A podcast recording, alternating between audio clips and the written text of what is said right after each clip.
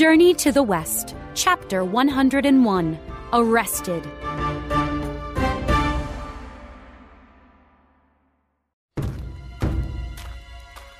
This is ridiculous, said the Tang monk.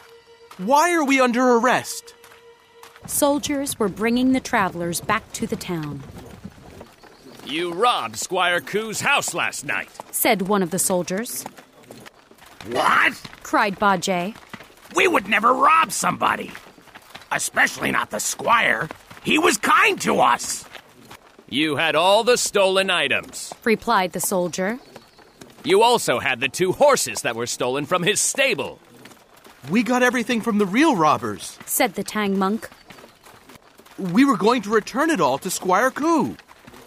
The soldier laughed.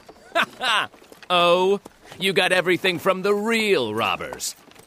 Tell me, where are the real robbers now, hmm? Wukong sighed. I let them go. The soldier laughed again. oh, that was very kind of you. Wukong could tell that the soldier didn't believe him.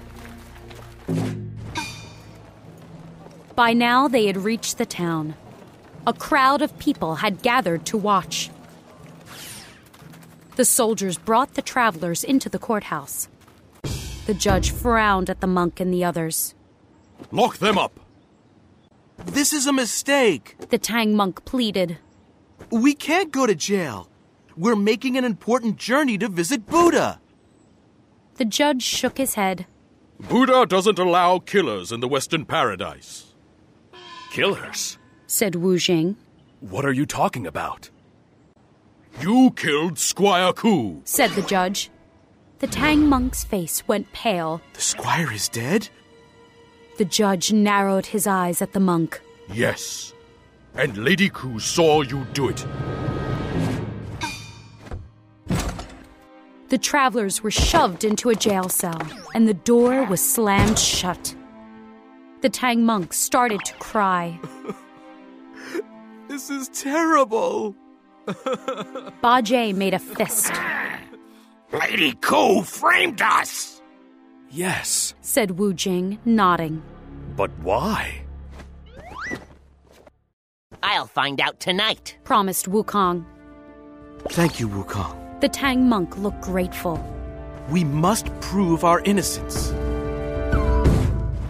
That night, Wukong turned into a bee and flew out of the jail and to Squire Koo's house.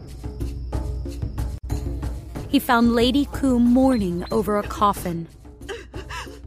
The monkey changed back into himself and hid behind a curtain. Imitating the squire's voice, he said, My lady, it's me, your husband.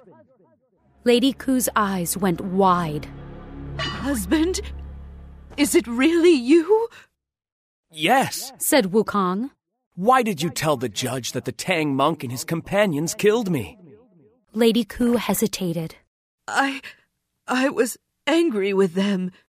You wanted them to stay here, but they insisted on leaving.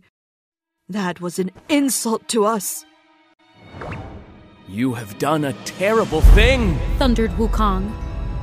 The walls of the house shook, and Lady Ku trembled. The monkey continued. Tomorrow you must tell the judge that the Tang monk and his companions are innocent.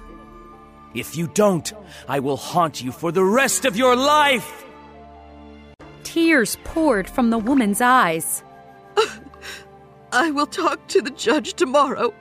I promise. Please don't haunt me. Wukong flew back to the courthouse. He saw the judge sitting at a desk reading some papers.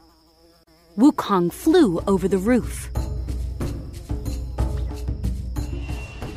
Then he turned into an enormous spirit body and lowered one foot. When the judge saw the giant foot, he gasped. The papers fell from his hands.